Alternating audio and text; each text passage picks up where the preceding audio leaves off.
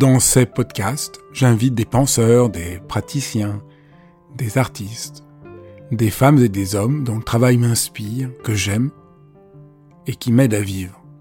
Et j'ai eu envie de partager mes enthousiasmes avec vous.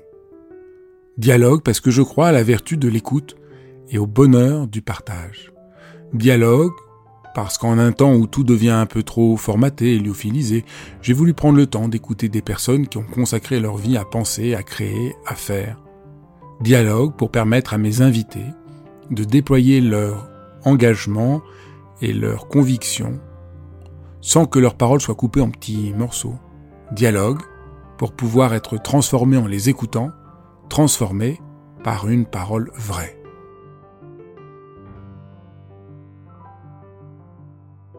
Qu'est-ce qu'il faut manger?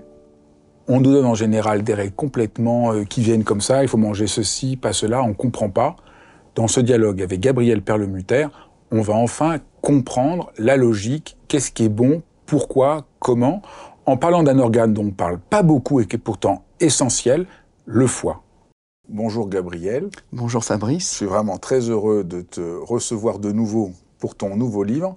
Peut-être on peut commencer. Pourquoi est-il important de protéger son foie? Alors, je suis également ravi d'être ici avec toi. Euh, pourquoi faut protéger son foie? Il y a tout un paradoxe, je trouve, sur le foie. On a beaucoup progressé dans les maladies du foie, on est en 2023. Il n'y a plus de maladies virales. L'hépatite B, on est vacciné. L'hépatite C, on a des médicaments qui marchent merveilleusement bien. Et donc, il n'y a quasiment plus d'hépatite virale. Et malgré le fait qu'il n'y ait plus d'hépatite virale, le nombre de patients qui a une maladie du foie ne cesse d'augmenter et le cancer du foie ne cesse d'augmenter.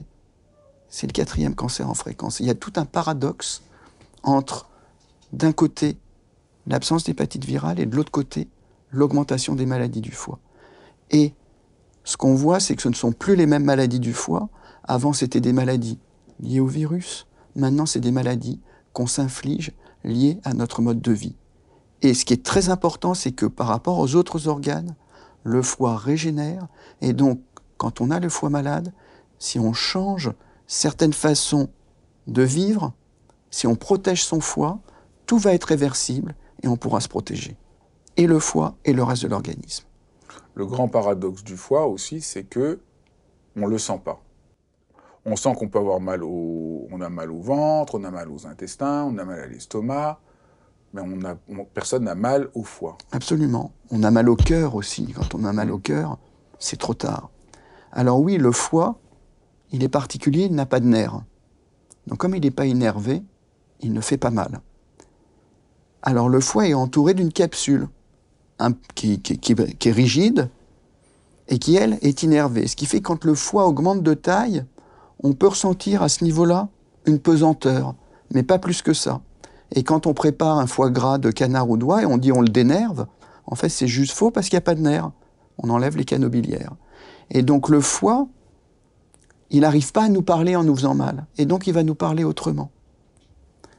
Et il faut l'écouter, il faut savoir l'écouter avec certains petits signes pour savoir qu'il essaye de nous parler et qu'on peut le protéger pour après se protéger toute notre santé et vivre en, avec une meilleure qualité de vie et plus longtemps.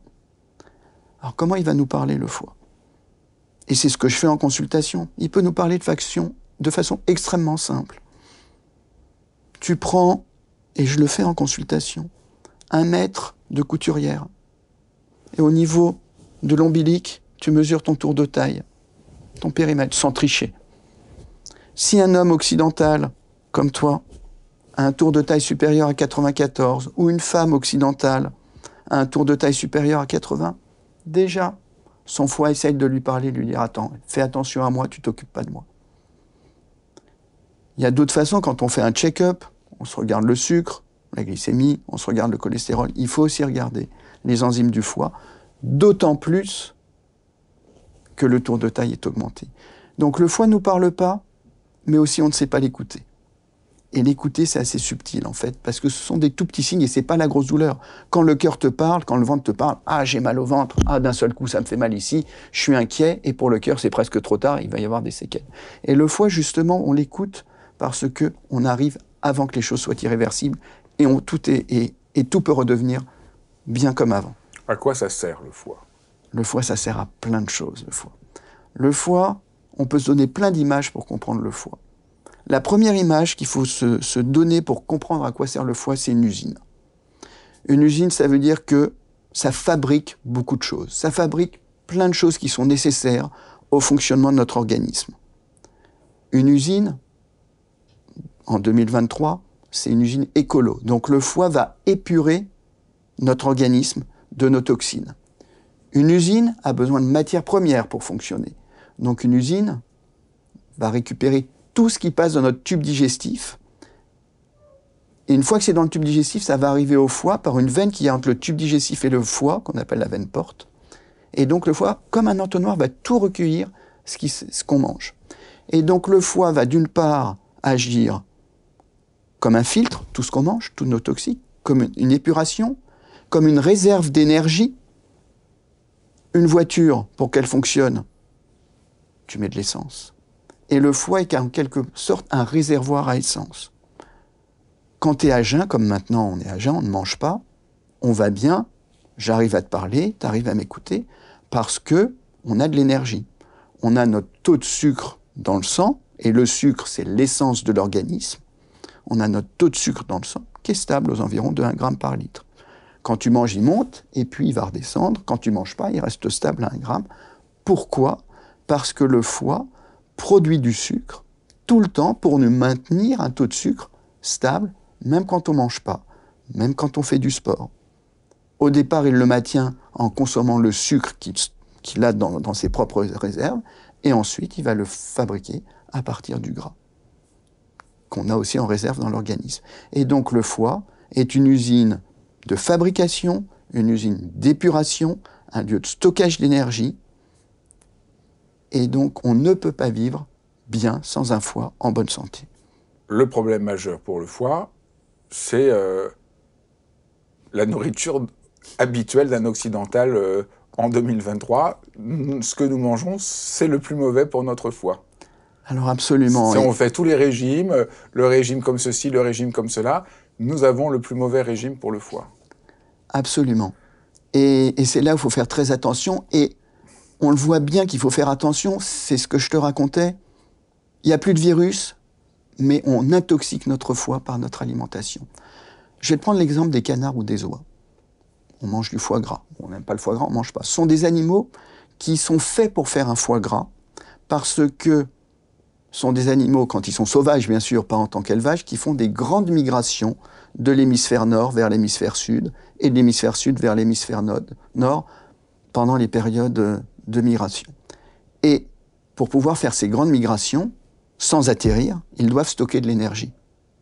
Ils stockent de l'énergie dans le foie sous forme de graisse. Donc c'est naturel pour ces animaux de faire un foie gras. Et comment on fait un foie gras? Qu'est-ce qu'on donne pour gaver un canard au noix? On ne donne pas du gras. Et donc là, j'ai beaucoup de, des patients qui viennent me voir qui disent Ah, je vais manger moins gras. Non, on donne du sucre, on donne des céréales, parce que le foie ne stocke pas de sucre, il se transforme le sucre en graisse pour stocker de l'énergie. Et donc, la différence entre un canard, une oie et nous, c'est quoi? C'est que le canard, après avoir stocké du gras, il va faire sa migration et il va consommer l'énergie qu'il a en lui. Nous, quand nous faisons un foie gras, quand nous mangeons trop, comme on continue de manger tout le temps et on n'a pas l'exercice physique qui permet de dépenser toutes les calories qu'on a emmagasinées dans le foie, cette graisse reste et devient toxique. Et donc, un des mécanismes par lequel notre mode de vie est toxique pour le foie, c'est notre alimentation trop riche en sucre, alors c'est pas le petit morceau de sucre qu'on met dans le thé ou dans le café, hein. c'est tous les féculents. Pain, pâtes, riz, pommes de terre par exemple, où c'est 60% de sucre. Une baguette de pain, c'est l'équivalent, c'est 250 grammes, c'est l'équivalent de 30 morceaux de sucre. Je dis pas qu'il faut pas en manger. Moi-même, j'aime beaucoup le pain de mon boulanger. Je dis simplement qu'il faut se rendre compte des quantités qu'on prend. Quand tu prends un jus de fruits, un jus de fruits, c'est euh, l'équivalent de 100-120 grammes de sucre par litre, comme un soda, et t'as pas du tout de fibres qui, vont, qui va te protéger. Donc tout, tout ce sucre-là, sur lequel s'ajoutent des graisses toxiques comme les charcuteries, comme trop de viande, va entraîner une accumulation de gras dans le foie, une inflammation et les maladies du foie. Quand on rajoute dessus un peu d'alcool, et j'ai trop de personnes qui viennent me voir qui disent Ah, je suis malade du foie, mais pourtant, je bois pas. Ou j'ai jamais été ivre. Ça veut dire beaucoup de choses. Et ils ont raison. Ils n'ont jamais été ivres, ils ne consomment pas d'alcool. Un, qu'il n'y a pas que l'alcool, et là, il y a un lieu commun qui dit Ah, le foie, c'est l'alcool. Et d'autre part, que c'est pas parce qu'on n'est pas ivre que l'alcool n'est pas toxique pour le foie. Quand on a une alimentation déséquilibrée, même à petite dose, l'alcool va devenir toxique. Autrement dit, en fonction de ton alimentation, la quantité d'alcool que tu vas prendre va être plus ou moins toxique. Ça, c'est la médecine prédictive individualisée par rapport à la médecine de santé publique où, dès le premier verre d'alcool, et c'est vrai aussi, on risque de faire des maladies. Et donc, mais à titre individuel, en fonction de la façon dont tu manges, on peut tolérer ou pas un peu d'alcool. Et donc c'est tout ça qui fait que notre alimentation, le sucre, les graisses et même certaines protéines, on pourra en parler, et l'alcool vont entraîner des maladies du foie. Est-ce qu'il faut arrêter complètement euh, l'alcool? Ça dépend, justement, en termes de médecine individuelle. Euh, quand on fait des politiques de santé publique, oui, dès le premier verre d'alcool, tu augmentes ton risque de maladie, tu augmentes ton risque de cancer. Statistiquement, dès le premier verre d'alcool, la femme augmente son risque de cancer du sein. Et ça, c'est vrai. Ce qui est vrai aussi, c'est que l'alcool, à petite dose, diminue la résistance à l'insuline. À petite dose. On a moins de résistance à l'insuline, c'est-à-dire l'insuline marche mieux, avec une petite quantité d'alcool, en particulier de vin rouge. Ouf. Absolument. Et c'est une courbe en U, ça veut dire que pas du tout d'alcool, un peu d'alcool et beaucoup d'alcool, en une courbe en U, en cuvette, quand tu augmentes ta quantité d'alcool, là tu vas à nouveau redevenir résistant à l'insuline. C'est quoi? Alors, c'est très compliqué, parce que ça dépend de ton risque individuel. Quelqu'un qui n'a pas de surpoids, qui a son tour de taille normal, qui a une alimentation riche en fibres, en pectine, en inuline. On va expliquer tout ça tout de suite. Voilà. En prébiotiques qui, vont qui va protéger son microbiote. Les pommes, par exemple, l'ail, échalote, oignon, peut tolérer plus d'alcool sur le foie qu'une personne qui a une alimentation trop de pain, trop de riz, trop de pâtes, trop de viande, où là, l'alcool, c'est ce que je raconte dans mon livre, ça va être LMP le moins possible. Et donc, voilà, tout dépend de comment tu es. Mes personnes les plus âgées chez mes patients, toutes des femmes de plus de 90 ans, ont toutes leur petit verre de vin rouge chaque jour de la semaine, sauf un ou deux jours où elles s'arrêtent. Mais on ne peut pas dire, comme elle, ça marche comme ça chez elle, eh bien tout le monde doit le prendre.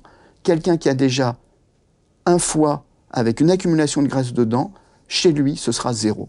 Donc je suis désolé que ce soit compliqué, mais moi je suis médecin, pas de santé publique. En santé publique, j'aurais dit l'alcool le moins possible pour tout le monde. Moi, je fais de la médecine individuelle chez les personnes qui viennent me voir.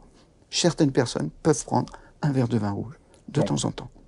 ça, pour Et certaines personnes, faut pas faire la maliame, peuvent se faire plaisir et un jour en prendre beaucoup, sous réserve d'après à après, de faire attention pour que le foie puisse récupérer. Pour se faire plaisir. L'alcool est également un plaisir. Donc, la clé, c'est de diminuer les sucres. Il y a plusieurs clés, il y a plusieurs verrous. une, des, clés, oui. Diminuer le sucre, en comprenant que le sucre, c'est pas que le sucre dans le café, c'est tous les féculents qui contiennent des sucres, qui se transforment en graisse. T'as tout compris. Et qu'arrêter les sucres, euh, et c'est plus important d'arrêter les sucres que d'arrêter les graisses. Alors, on va aller plus loin parce qu'il faut être précis. Les sucres, tu as raison. Les graisses, ça dépend des graisses. Pareil que l'alcool, on ne peut pas généraliser. Tu as des bonnes graisses. Les bonnes graisses, c'est quoi? C'est les graisses oméga 3, oméga 9, huile d'olive, huile de colza, huile de pépin de raisin. Huile de lin. Huile de lin. Les graisses qu'on trouve dans les oléagineux, amandes, noix, les graisses qu'on trouve dans les poissons gras, harengs, que moi j'aime beaucoup, saumon, maquereau, sardines, des très bonnes graisses. Et tu as des mauvaises graisses. Tu as les mauvaises graisses qu'on peut trouver dans la viande, dans la viande, dans les charcuteries. Et donc dire arrêter les graisses, c'est faux. Ça dépend lesquelles. Ça dépend lesquelles. Pareil, les sucres. Si tu prends des pains complets, si tu prends des céréales complètes, tu peux en prendre un peu. Il faut un peu de sucre, c'est de l'essence. L'organisme n'aime pas les extrêmes. Ensuite, tu as, ça ne suffit pas, il faut pour que ton foie aille bien, que les bactéries que tu as dans ton tube digestif qu'on appelle le microbiote aillent bien également pour protéger le foie. Ça, on l'a beaucoup montré dans notre équipe de recherche. Et comment on fait pour protéger nos bactéries, pour ensuite protéger le foie?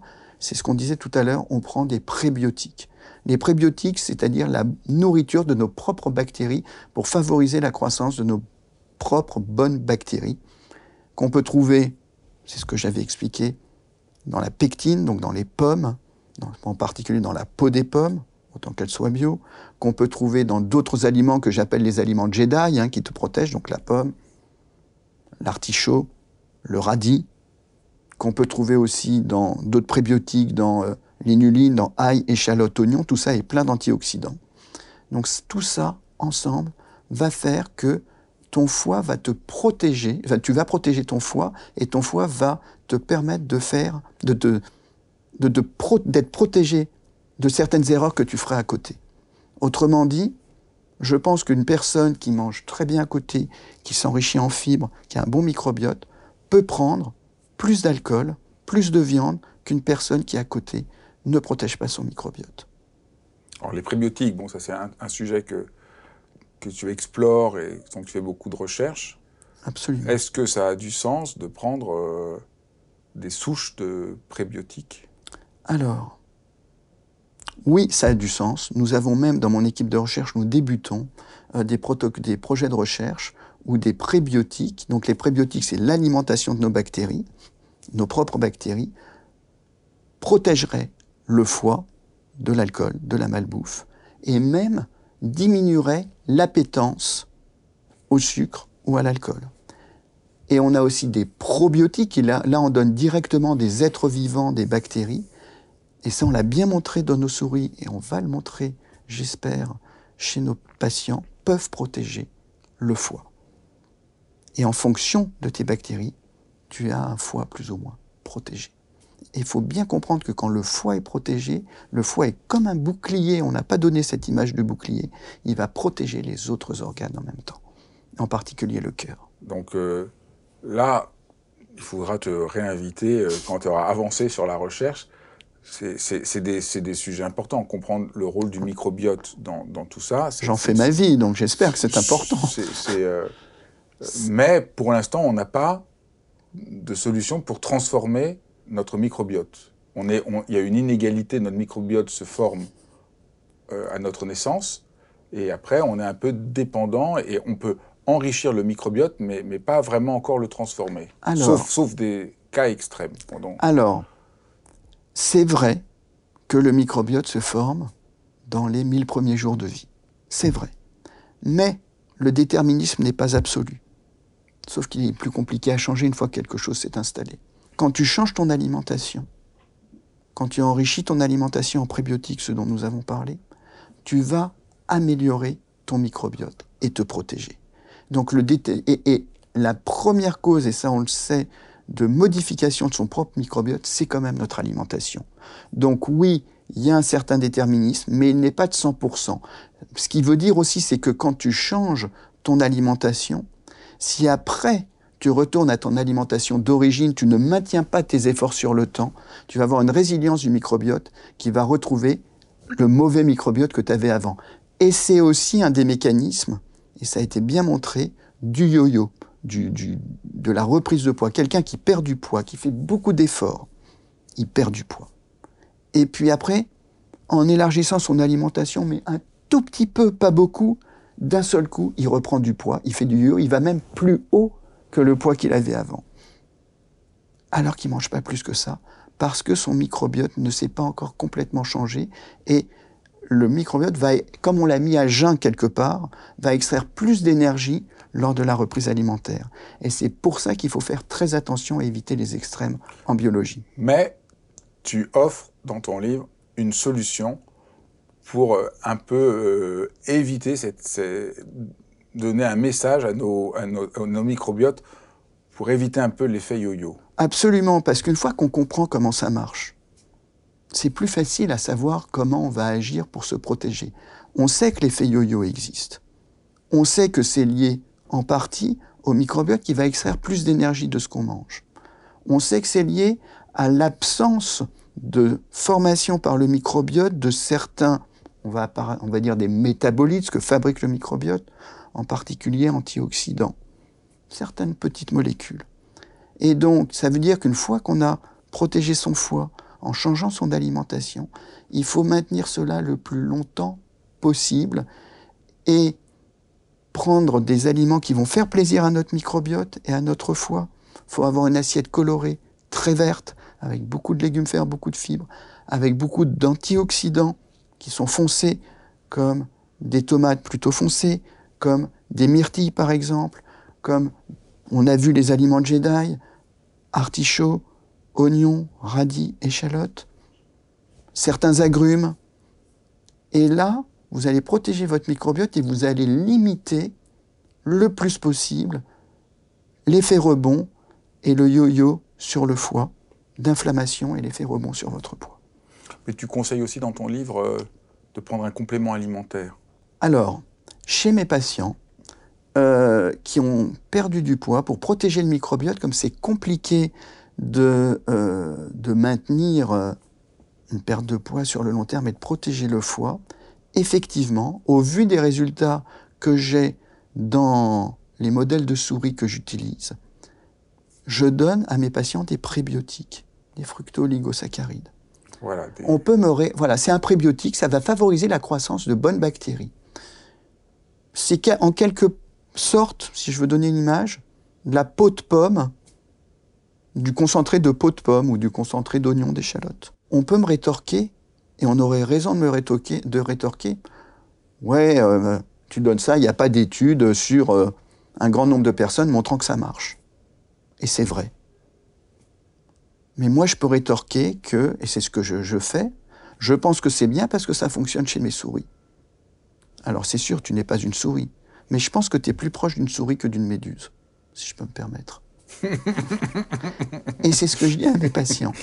Et je pense que si en termes mécanistiques ça fonctionne chez une souris, ça fonctionnerait chez un patient. Et je suis très à l'aise pour le dire parce qu'on a des études aussi qui vont débuter là-dessus dans mon équipe de recherche. C'est bien de, rappeler, donc tu es à la fois euh, euh, professeur qui suit des patients, mais tu fais aussi de la recherche et, et tu fais de la recherche avec des souris. Alors, avec des cellules, avec des souris. Pour les personnes qui nous écoutent, faut savoir que la recherche avec les souris permet de faire des choses, de bien comprendre ce qui se passe qu'on ne peut pas faire avec des cellules d'aller plus loin dans les mécanismes. Et il faut bien savoir que euh, tout ça, c'est contrôlé par des comités d'éthique, qu'on ne peut pas faire n'importe quoi. Et fort heureusement, euh, pour voir comment on peut améliorer le foie d'une souris, parce que euh, je ne peux pas prendre des patients comme cobayes, on est obligé de prendre des souris.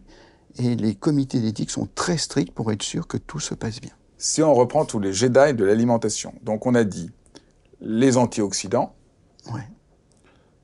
Et là, euh, tu l'as dit un peu, plus la, couleur, plus la couleur est forte et sombre, mieux c'est. Alors, plus la couleur est forte et sombre, normalement, plus il y a de lycopène, plus il y a d'antioxydants.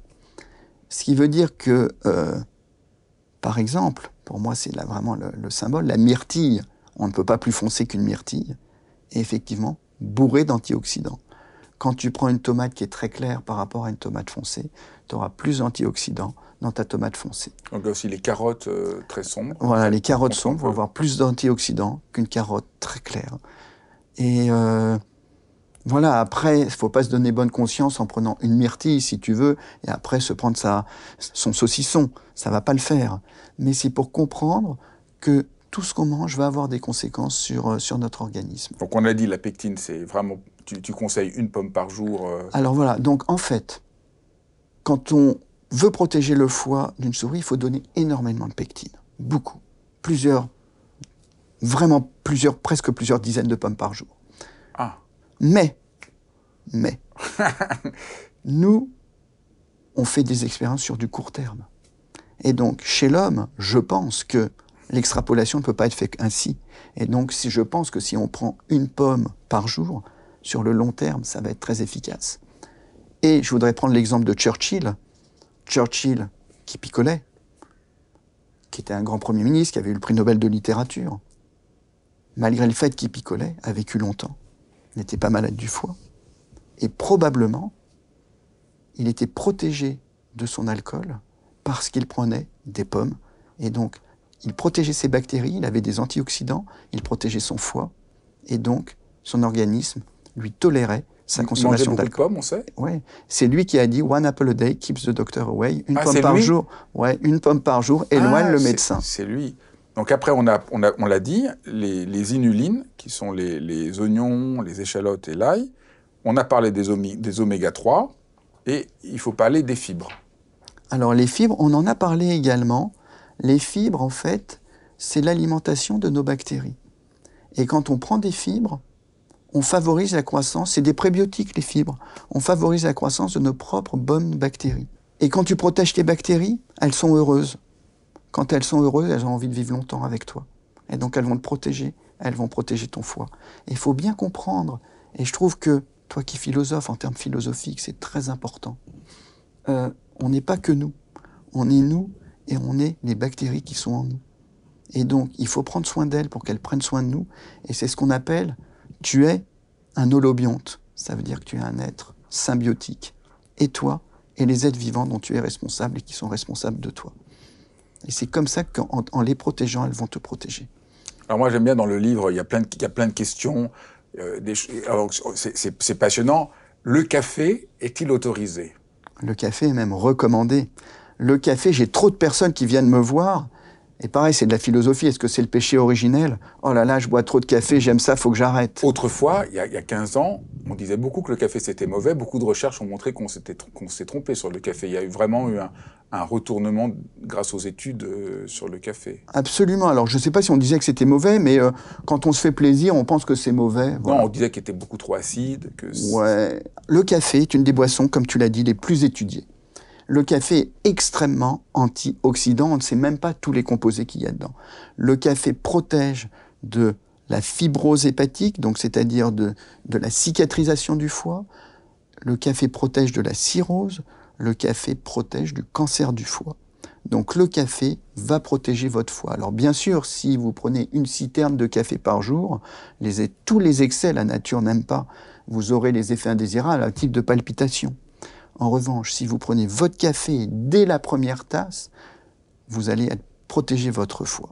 Et donc oui, vous devez, vous pouvez continuer à prendre votre café pour protéger votre foie. Et il y a un moment dans la journée où, où, ça a un meilleur impact pour... Pour, euh, pour, le foie? On ne sait pas. On sait que globalement, c'est mieux de manger le matin et au fur et à mesure que la journée progresse, de moins manger pour le foie et pour l'organisme de façon générale mais on ne sait pas s'il y a un meilleur moment pour prendre le café ou pas. Moi, je déconseille de prendre le café après 16 euh, ou 17 heures, parce que là, on va avoir l'excitation du soir, on aura peut-être du mal à, s'endormir après, et bien dormir, c'est important pour le foie, mais il n'y a pas d'heure particulière pour prendre son café. Et le thé? Alors, le thé aussi protège le foie. Alors, c'est des bonnes nouvelles. Voilà, il y avait des mauvaises nouvelles, ah, mais ah. là, ouf, je peux prendre ma tasse de thé, tu peux pas mon verre de vin, mais ma tasse de thé, ouf. Et donc le thé, en fait, le thé protège le foie, est très antioxydant. Euh, les personnes qui vivent longtemps prennent du thé. Il faut savoir que il y a un raccourci qui est fait. Ah, le thé, c'est une plante, c'est bio, c'est bien. Euh, il peut y avoir des impuretés dans le thé. Et euh, certaines personnes font des hépatites aux impuretés qu'il peut y avoir dans le thé. C'est très rare, mais ça existe. Il faut thé de bonne qualité pour pas avoir d'impureté Ouais, on ne sait pas très bien quels sont les mécanismes, ou est-ce que c'est certaines personnes qui sont intolérantes à certains thés aussi. C'est très rare, mais ça existe. Euh, c'est ce qu'on appelle les HILI, H-I-L-I, pour Herbal Induced Liver Injury, c'est-à-dire les maladies du foie liées aux herbes, liées aux plantes qu'on prend. Mais dans 99,99% des cas, le thé, c'est très bien pour le foie. Ce qui est moins, ce qui sont moins, les infusions sont un peu moins étudiées, mais il semble que ça protège aussi le foie. Le thé vert semblerait meilleur. Le thé vert semblerait meilleur, et c'est justement le thé vert chez certaines personnes qui peuvent entraîner Ah. des hépatites. ouais.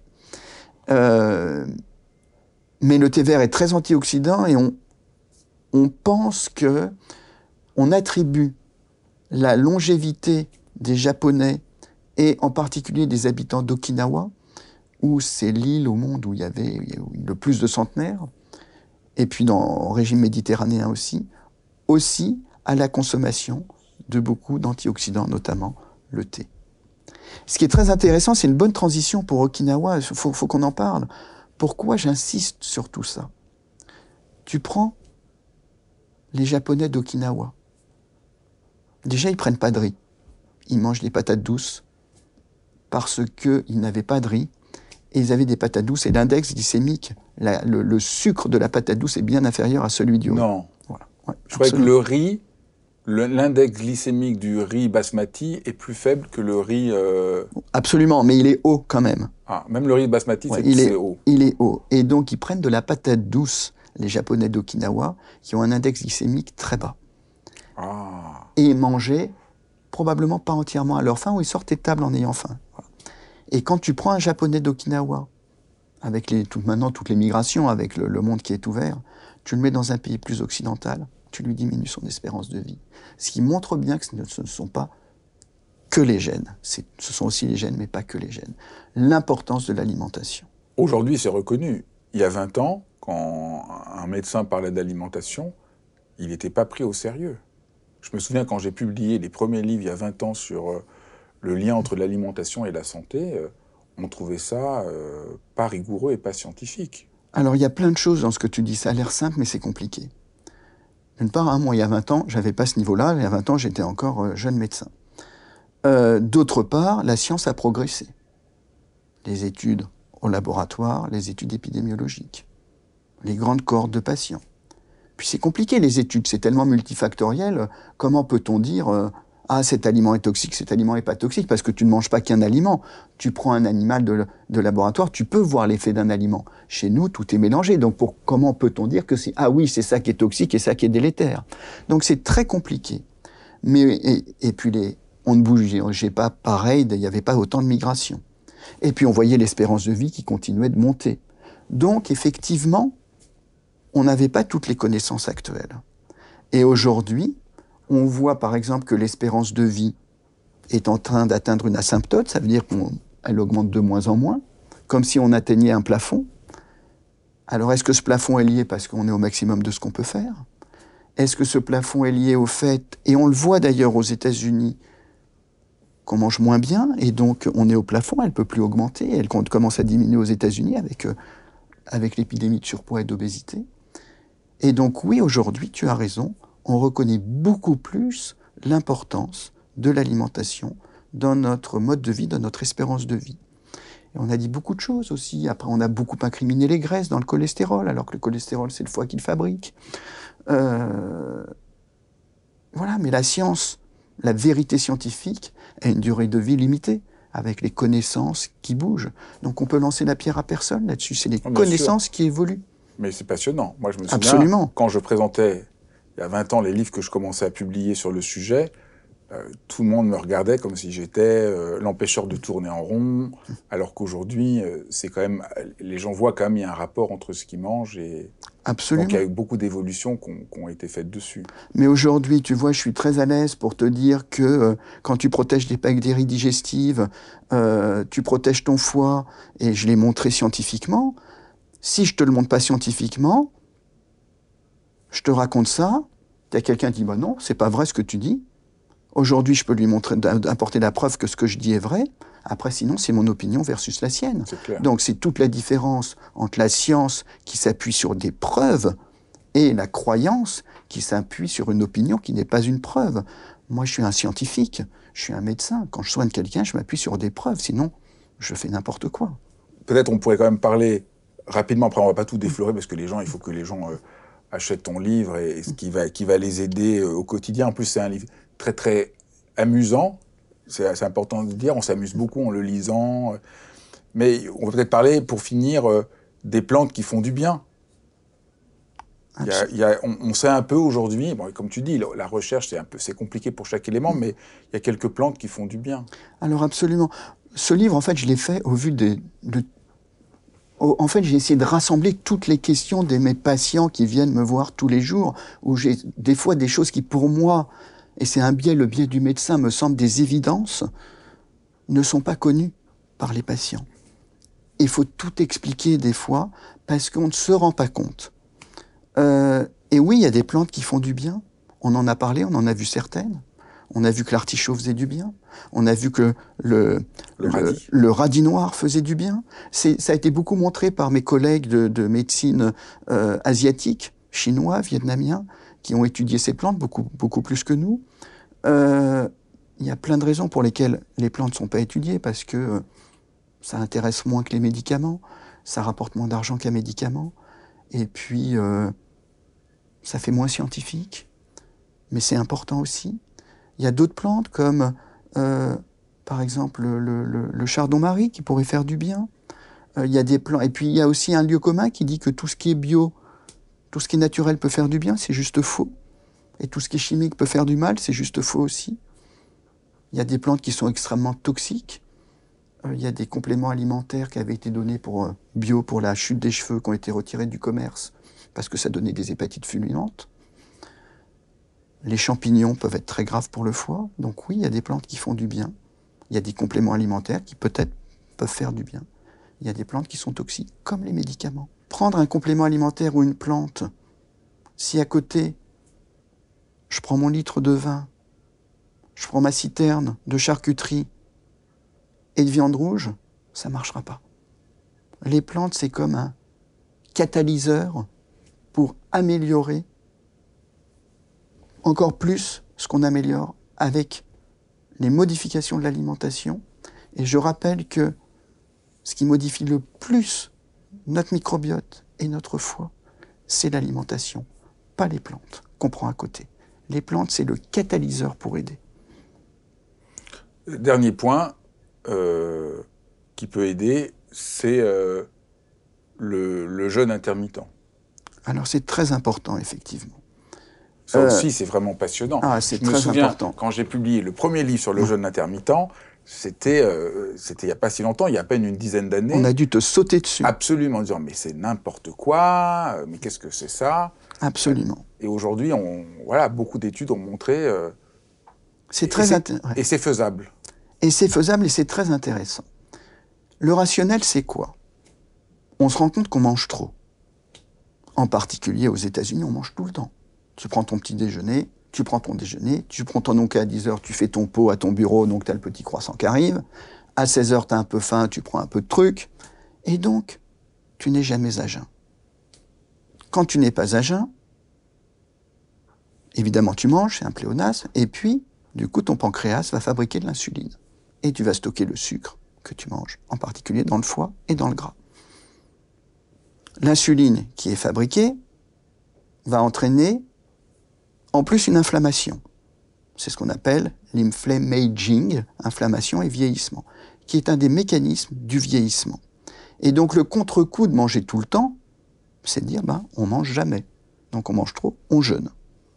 Et donc effectivement, on va mettre son pancréas au repos, on va fabriquer moins d'insuline, le foie va commencer à déstocker, et on ira mieux.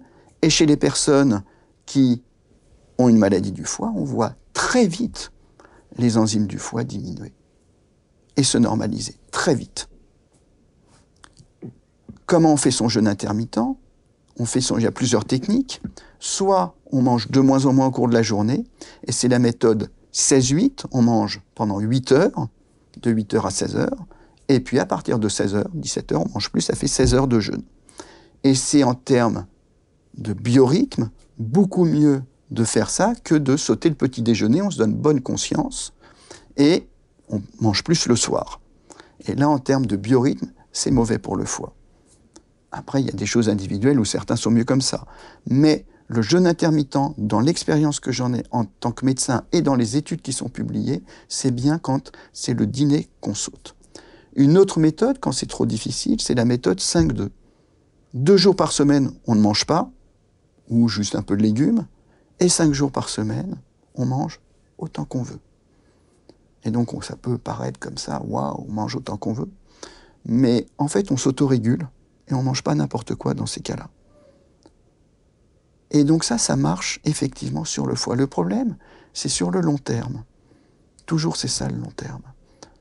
Si ensuite on se relâche, on peut avoir, et c'est ce dont on parlait tout à l'heure, le yo-yo. Et donc un contre-coup d'inflammation derrière alors qu'on a tout normalisé. Et donc ces jeûnes-là, quand on l'arrête, il faut arrêter tout doucement et après ne pas reprendre l'expérience de vie délétère qu'on avait, mais se mettre sur quelque chose de plus sain pour le foie. Sinon, on va avoir à nouveau un retour de balancier. La nature n'aime pas les extrêmes, la, médecine n'aime pas les extrêmes, la biologie n'aime pas les extrêmes, et donc un rebond d'inflammation. Donc le jeûne, c'est pareil pour le régime cétogène, c'est une sorte de jeûne intermittent, le régime cétogène. Donc oui, ça marche. Attention, quand on l'arrête, on revient comme avant. Je déconseille, par exemple, euh, les cures de jeûne en dehors de contrôle médical. En revanche, s'il y a un médecin, et ça permet d'avoir un tremplin pour après aller mieux, et ça vous aide, oui, pourquoi pas. Ben merci infiniment. C'est vraiment passionnant. Avec plaisir. C'est passionnant de, de, t'entendre. Je ne sais pas comment tu fais pour rendre passionnant des, ces, ces, sujets, où c'est pas toujours que des bonnes nouvelles de ce qu'on doit arrêter de manger, mais tu, tu, tu le fais de. On se sent après. Euh, pas du tout, c'est que des bonnes nouvelles. Pourquoi? Quand tu te protèges, quand tu protèges ton foie, tu protèges la planète aussi. Parce que les aliments qui vont te protéger, c'est ceux qui vont protéger la planète aussi. C'est important de le dire. Très important. C'est très important. Je suis content d'officier là-dessus parce que j'ai souvent expliqué que tout le combat que, voilà que je, que, que, je mène en tant qu'éditeur pour euh, défendre des livres sont aussi qui protègent les paysans, qui protègent la terre. Parce que ce qui c'est vraiment très important de dire aux gens, ce qui nous fait du bien, fait du bien à la terre. La malbouffe que l'on prend entraîne des conséquences tout à fait euh, néfastes. Euh. donc là, c'est quand même, ça c'est sûr que là, il y a une coïncidence heureuse. Et qui interpelle beaucoup en termes de, toi qui es philosophe, qui interpelle beaucoup sur la santé humaine, la santé de nos bactéries, la santé animale et notre planète. Ben, merci beaucoup. Avec plaisir. Voilà, j'espère que vous avez appris plein de choses dans cet épisode de dialogue. Moi, j'ai pris plein de résolutions pour prendre soin de ma santé. J'espère que vous aussi. N'hésitez pas à partager euh, cette vidéo, à vous abonner à la chaîne, à me faire part de vos commentaires. C'est toujours un plaisir de vous lire et je vous dis à très bientôt.